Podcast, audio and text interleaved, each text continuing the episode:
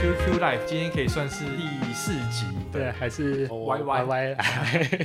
前一集就跟 Y Y 聊到金门大桥的偏施工面嘛，我们这集就会跟他聊比较偏时事类吗，或是八卦类。嗯，就一般辛酸泪，就是待在工地的辛酸血泪史吗？血泪史可以算是待在工地里面的一些生活趣闻呐。不如你就自己先开始好了，嗯，还还是我由我来发问。那你直接发问好了。那我直接发问比较凶猛一点的哦。什么什么？好啊好啊。你对国灯营造了解有多少？补充一下，国灯营造就是他刚说的第二间营造厂。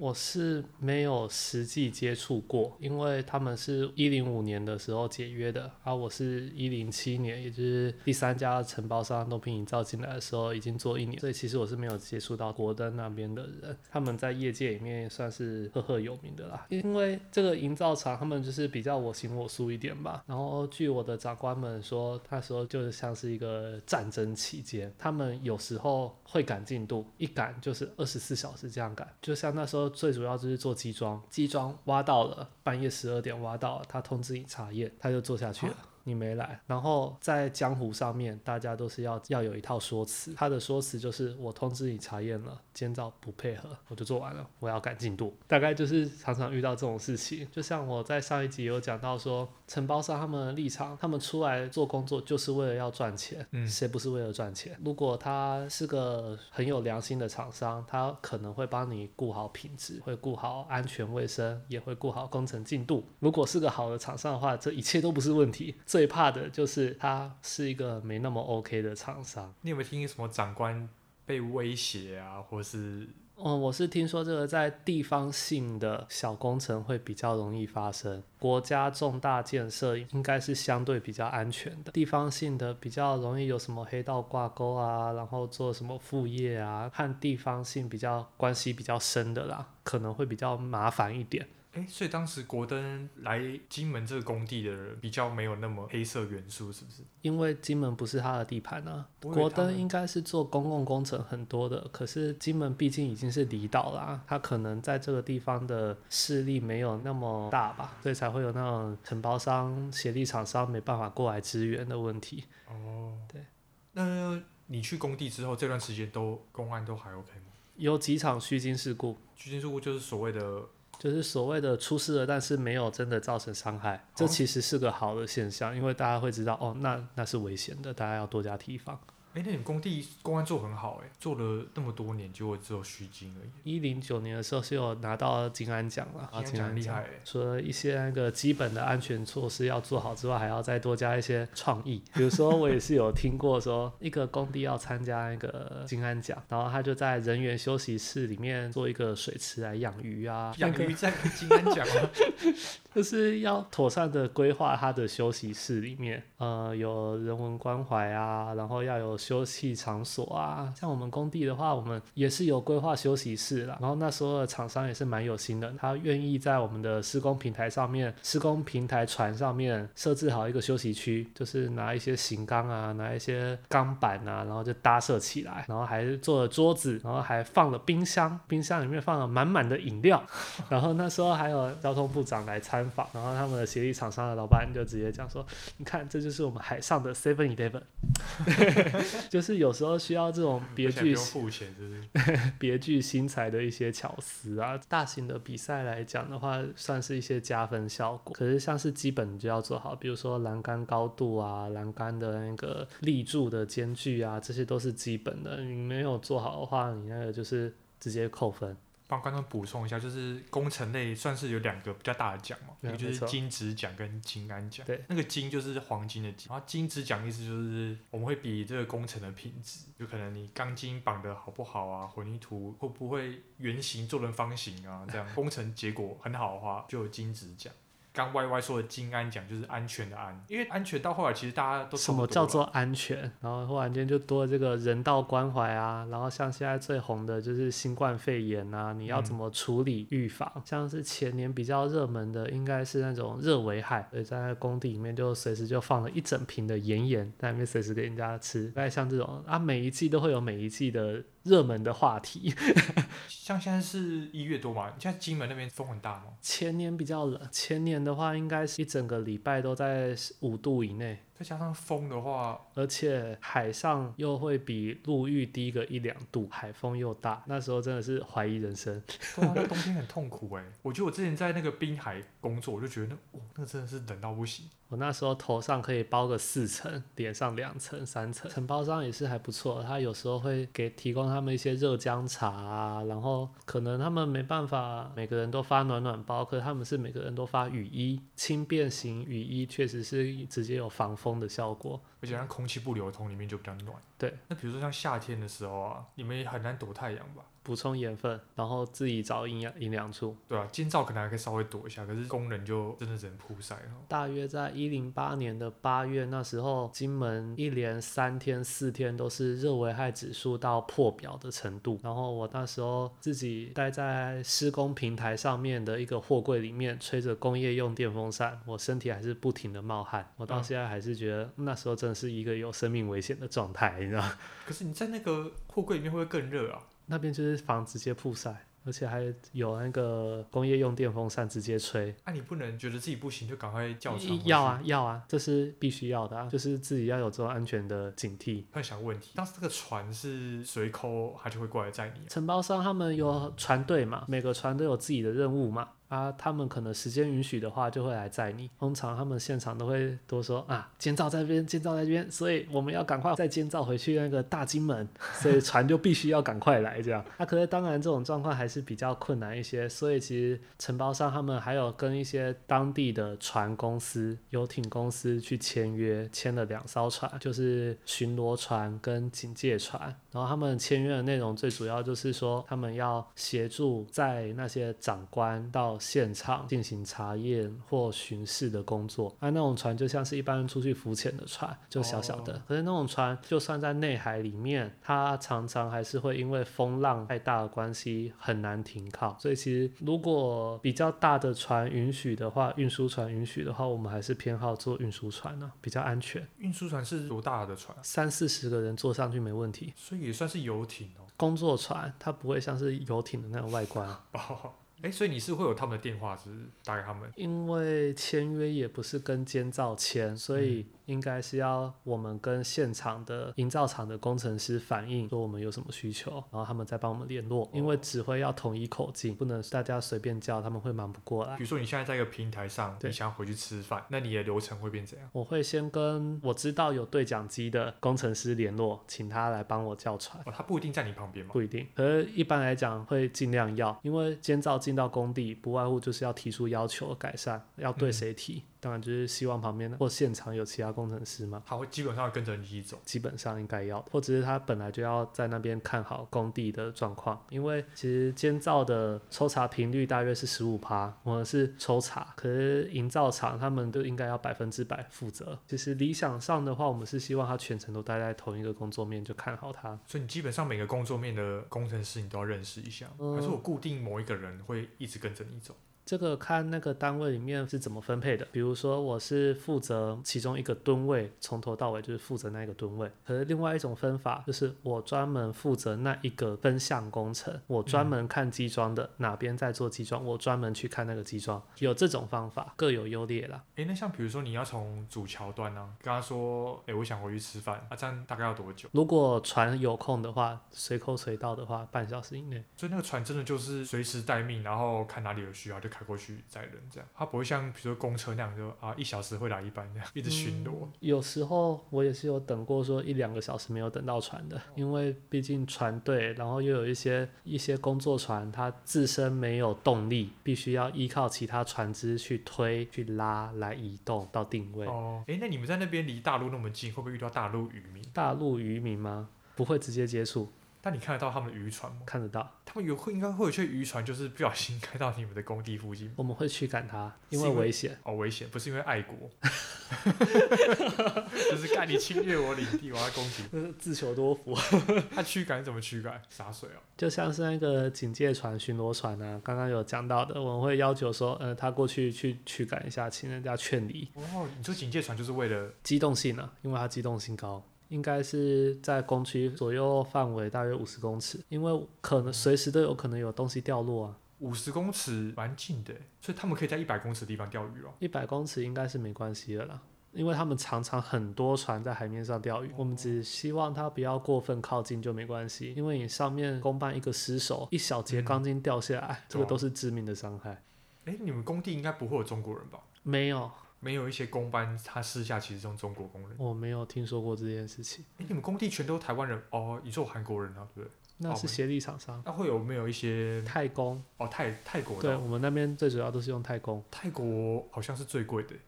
泰国的配合度是还蛮不错的啦，水准还不错。哦。对，泰国好像技术最好。然后听说那个越南的很会落跑。对。有听说，可是越南就最便宜啊，比较便宜。我们工地也是有越南的来做水电的。可是泰国他们起码多少会一点英文。其实反而是我在那边学了几句泰文。没有，最主要就是因为像一些台籍领班，他们也是接触久了，他们也通泰文，他们之间沟通可以直接用泰文。啊，这么厉害哦！偶尔的话就是用那个国语，有些太公也会听得懂国语。哎、欸，那你们在金门工地有没有什么特殊的玩法？我说的是兴趣啊，嗯、休闲娱乐那种。比如说他们会不会在桥上钓鱼？我们是禁止在工地里面钓，因为工地里面钓鱼之前出过事，就是你们这个工地吗？因为就是下班过后，然后就跑进去工地里面喝了一点酒，在工地里面钓鱼，然后因为酒醉了就掉进去水里面了。不然也有其他同事也是蛮热衷在钓鱼这件事情的，可是就是因为出事了，所以就下令禁止。在你工地就是下班时间会有什么娱乐啊？像是他们也是有固定的打麻将的咖啊，如果他们晚上没有加班的话，其实很多工班都是都在喝酒，所以其实有些人会选择说我要加班。有些现场真的是这个态度，因为他们真的不容易存钱。你这个心得跟我心得完全一样。他们要是提早下来了，他们可能就会跑出去，跑去唱 KTV 啊，跑去喝酒啊，宁愿加班束缚住自己。有可能，有可能是这个想法。所以你也没有听过他们在金门有特殊的休闲娱乐这样，因为想说海边又在金门，大家很爱钓鱼啊。而且那时候全盛期的时候是我们在做机装的时候，因为我们在做机装会扰动到底下的海床，然后就有那些浮游生物啊，然后就一直、oh. 一直扰动上来，所以就会哦，机装旁边有很多的鱼群，赶快，所以就有时候那个工施工平台旁边就停着一堆渔船，然后我们就要去赶它，还赶不走这样。然后我们的立场是，就是赶他就对了，我们不能帮他。可是赶他怎么赶啊？就是鸣笛而已吗？你们也不太有那种强制力，强制力可以赶吧？你们会有可能会叫警察来海巡？海巡会吗？海巡那也就看海巡的态度了。我们有时候也会承包上去。你们什么情况下要叫海巡来那个？呃，那时候还有一个。非洲猪瘟，非洲猪瘟哦。对，那时候非洲猪瘟过来的时候，我们因为我们就在海边嘛，然后又在大陆的出海口，所以那个大陆沿海或上游地方冲下来有非洲猪瘟的猪哦，对，有跑进我们工地，有跑进我们沿海过，我们就要直接呈报通报上去。好酷哦！有你说死猪就就在看得到，有时候有看到。沿海，这样大家如果有去过金门的话，会发现金门的沿海其实没有那么干净，很多都是人造废弃物。一部分原因就是因为金门就是在大陆沿海嘛，大陆沿海就是开发城市嘛，所以都会有一些人人造废弃物，所以每次涨潮退潮的时候都会直接留在我们海滩上面。所以其实金门的那个海上的休闲娱乐很难发展。哎，对，难怪好像没有听过金门可以潜水或者什么。对，哎，你讲一下。新冠肺炎对你们那个工地有没有什么影响？新冠肺炎最直接的影响就是外籍劳工要进来会很麻烦。诶，可是原本就在你们工地的外国人应该没事吧？嗯，像最近有一批那个船员，他们是印尼人，他们签约就两年，他们快到期了，他们想回去了。问题是在于船还是要有人啊，不然那个船没有人会操作。可是谁敢让印尼人进来？他们现在在台湾还是在印尼？才在印尼，他们要这样交接班。哦，所以这方面就会变得很困难。哎，那最近在印尼人怎么办？他们有要过来吗？有几个方法，第一个就是协商说，在现场的能不能继续。嗯，他不要回去，这影响最小嘛。第二个就是他们确定要回去，那请政府单位那边他们提出他们的要求，他们不能完全禁止，这样大家都不用做事。他们要隔离一个月就隔离一个月，我们就叫印印尼人赶快过来，然后这样大家也好交接，然后这一批也直接回去。嗯，然后第三个方法就是直接赶快训练台湾人，就是在现场的其他人，然后让这艘船可以直接持续运作下去。可是这个需要时间，而且毕竟船这两年来都是印尼人在做什么，他们什么状况都会做。可是他们要是两个礼拜就交接完了，我们会担心说他没办法直接应对所有船的状况。嗯，所以其实第三个方法会让我们比较不安一点。哎，你说印尼人要回去是印尼人，他们自己想回去是不是？因为印尼人也是人啊，他们就是也是离乡背景出来工作的啊。啊，不能红包多包个一万两万，这就是协商的部分啊。第一个方法，看他们能不能再继续待下去。现在还在协商吗？对，现在还在办这件事吧。不然你那个案子都快结束了，这样还要搞这个？对。哎，我有个问题，就是那个塞港问题啊，跟你们会有关吗？之前有遇到过，像是那个，因为我们的原料很多都是从国外进口的，比如说像四十七块的钢棒，那要从哪边来的？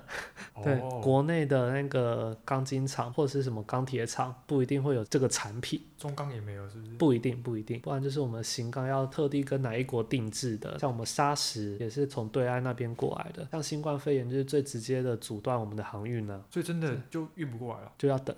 前阵子之前，那个中国沿海那边有发生大雨，然后就把他们那边的连外道路全都冲断了，所以有沙石没办法过来的问题。然后也有可能是那边的船没有船席，船席是什么？就是停船的那个位置，船位就像车位一样，它、哦、那个船席满了，所以我们船没办法过去，所以没办法取我们的货，运输上面就会有这种困难。哎，我刚有个问题，你们的砂石是用中国的哦？有些对，合约上是可以的吗？因为我以前的案子，我记得我们的规定是不能用中国任何产品。混凝土厂那边有反映说，中国那边的土石业者，他们其实可以把整个服务标准提到很高，因为他们量就是很大，他们源头也很大，服务的客群也很广，嗯、他们可以把他们服务分级成六分时、五分时、四分时、三分时，可以分得这么细。可是台湾的市场就只能够支撑说好，比如说啦。三分时、六分时，就这两类，而且还参差不齐。所以其实，在调配上面跟中国的业者接洽，它来的东西的品质会比较好，更好掌控。所以你厂商是这样说？对。所以你们可能也没有限制说它的原料要从哪里来？来源上面是没有限制，可是在那个来的产品上面，我们会做品质的要求。火成岩就是那些大小石头那些材料，我们会要求说它不可以有。高度风化、中度风化的样子，然后它也不可以是泥岩，尽、oh. 量要是火成岩，然后又要角砾型的，它的外观、它的尺寸都会有一些要求。嗯、你你每次有去工厂看过它那个石头嘛？对不对？验厂，那厂都有验过，反正厂也都在金门嘛，只是它的石头可能从中国来之类的。嗯，对。那你知道石头是除了从中国以外还有哪里吗？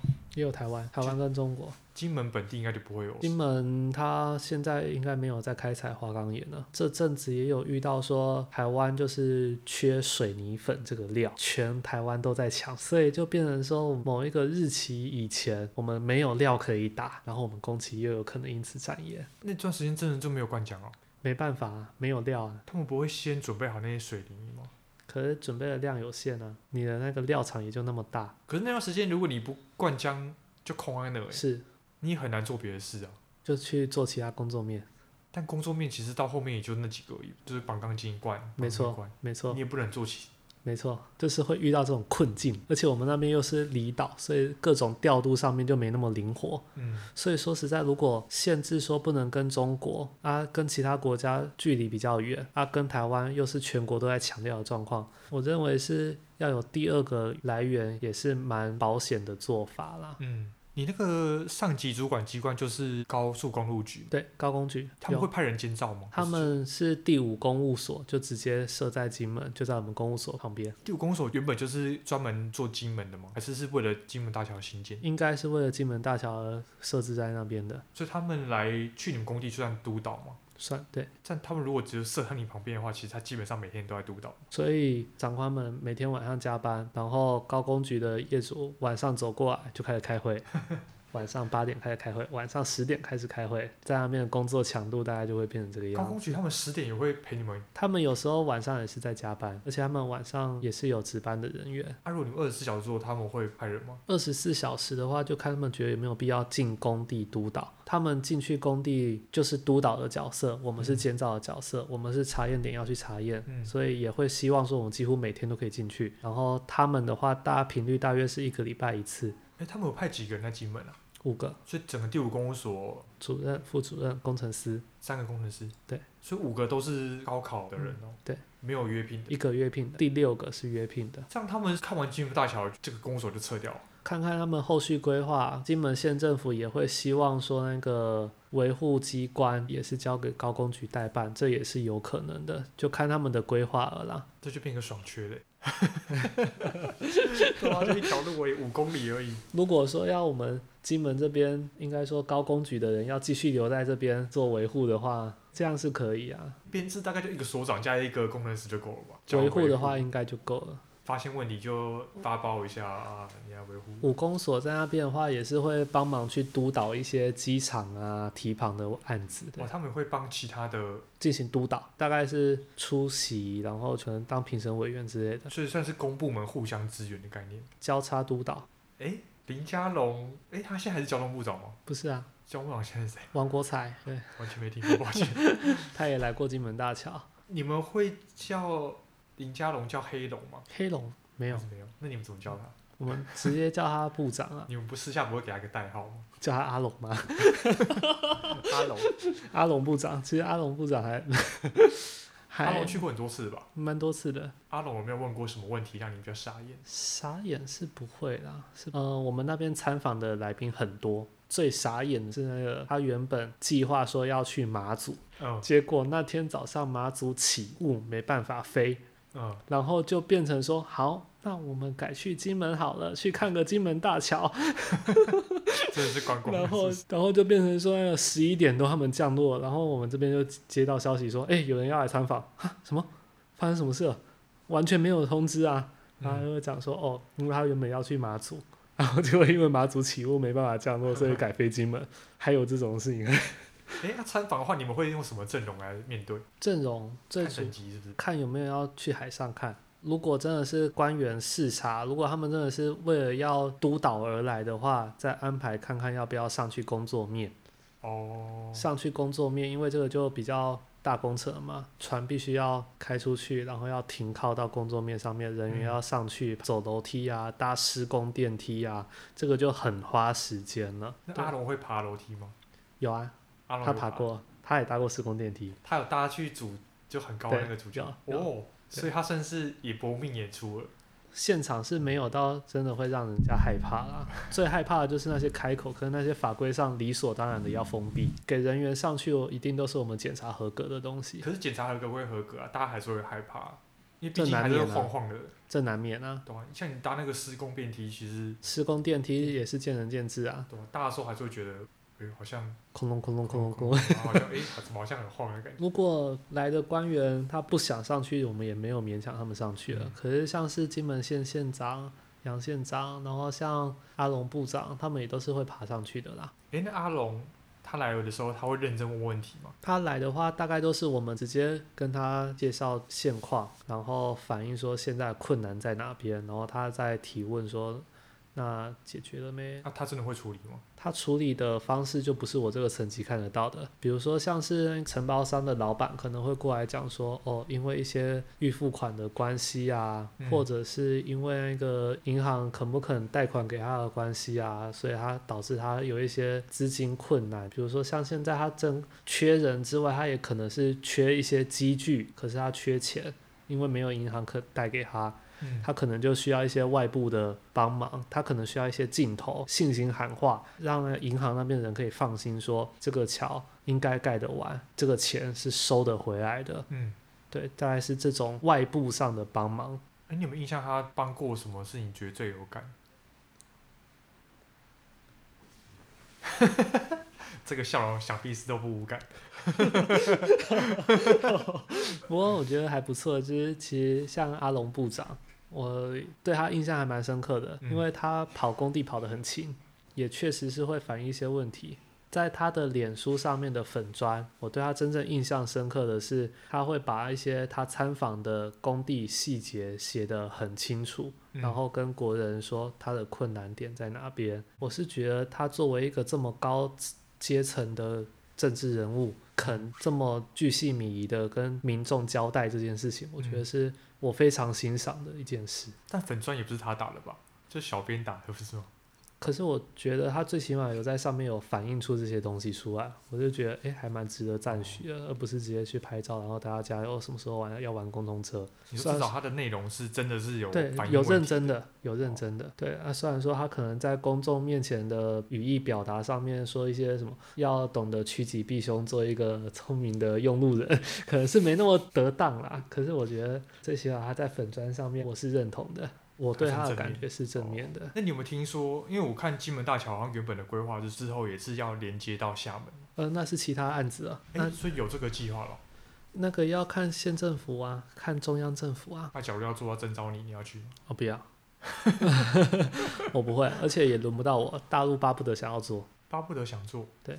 哦，大陆他们就直接连过来啦，一有机会可以占台湾的便宜，他们为什么不占？哦，没必要，我们连过去就对了。没必要，而且他说真的，他们做起来的应该确实会比较快，不能说我们施工上输，可是只能说他们的经验真的比较丰富，毕竟他们也做过港珠澳大桥，我们的工地也是有一些。做过港珠澳大桥的工班过来帮忙的，他们也是直接讲说，港珠澳大桥其实花机桩也就是这样钻啊，没什么特别的。不过他们厉害的就是，他们一个工作面就有几十个人，那我们工作面就顶多十个。然后我们同时间大概三个工作面在做，他们同时间三十个工作面在做。最主要的差别，我想应该是在这边。人比较多吗？对，因为我们的资金只够我们。面对现在的这样的问题，他们有本钱、有资金面对更难的问题。呃，在这么细部盖一座桥梁上面，撇开规模的影响不讲，我们的精致程度应该不会输他们。他们的验收什么的，也许也没有我们那么细节。但我觉得是没必要灭我们自己的威风。像在岛上，在金门那边，我们大家都会讲，一天到晚都会听到说。啊，这座桥要是交给中国来盖，一定两年就完工了。可是这种话其实没什么道理，因为我们的资金就是这样，我们的制度就是这样。像之前我们工地有一个新加坡船长，他的月薪五十万，然后他那时候就是专门雇我们那一个八百吨的起吊船，他可以直接雇到说，我请他支援帮忙，要拔这一支钢管起来，他可以直接跟你说好。四十五分可以直接完成，分秒不差，然后他就可以把那一个八百吨的起吊船处理的井井有条的。他确实就是对那一艘船负责。听说他在港珠澳大桥的时候是一个人管了十八艘船，对，然后来我们工地一个人管两艘船，应该是觉得很轻松。难怪值得五十万。然后后来听说他跑到中东去了，哦哦、去中东做海事工程。对，现在就没有再联络了。欸像我自己的经验，就是我刚出社会就直接进入一个大概二十亿的工程，然后当时就是觉得哦，管很多东西压力很大这样。你现在也是管一个五十九亿五十九亿的案子吗？那有没有什么心得或者是给晚辈的建议吗？给晚辈建议会不会压力太大？这没关系。我作为一个工地的菜鸟，然后进到工地里面做这么大的工程，我是觉得。而且又是海事桥梁工程，每天都在海上，我是觉得真的是初生之犊不畏虎啊，有点讲难听一点就是不知死活。不过不可否认的就是，哎，这里确实是学到很多东西。嗯，而且其实，在台湾其他工地可能机装没有在这里做的这么艰辛坎坷，其他陆域的工程可能一天就是两三只机装就把它。速速解 over 掉了啊！可是我们这里是两个月做五支，可以把每个步骤都可以看得很精细，而且就像我上一集应该也有讲到，是上一集嘛，就是说待在那个大的工程里面，比较不会遇到那种黑道介入啊，嗯、那种被人家一天到晚拿枪威胁啊，半路不敢走夜路啊，怕人家给盖布袋之类的事情。嗯、大学的时候也是有老师讲过说，说其实土木人毕业过后。待两个很大的、干净的工地、安全的工地，其实就可以准备退休了。因为一个做个三五到十年，其实做了三、做了四个，这样也已经二十年。嗯，对啊，二十年就这样过去了。所以，假如是一个土木毕业生，你会蛮建议他就是投入一个大型的国家重大建设这样？嗯，可以啊。那我们咱今天总结就是第三集跟第四集，呃，Y Y 跟我们分享了金门大桥的。呃，施工流程啊，然后他的施工遇到的困难啊，然后第四集他刚刚分享一些金门工作的趣事啊，然后给土木晚辈的一点心得嘛。我相信他最后的心得就是他还会在土木业奋斗二十年，他应该是不会中途放弃加入科技业，不会当那种科技业的走狗。是这样啊，我在我在解释你的心得对吗？哦，不能说人家走狗啊，人 每个人都是有有所求的嘛。好，那就跟大家说拜拜啦。好，拜拜，拜拜。拜拜。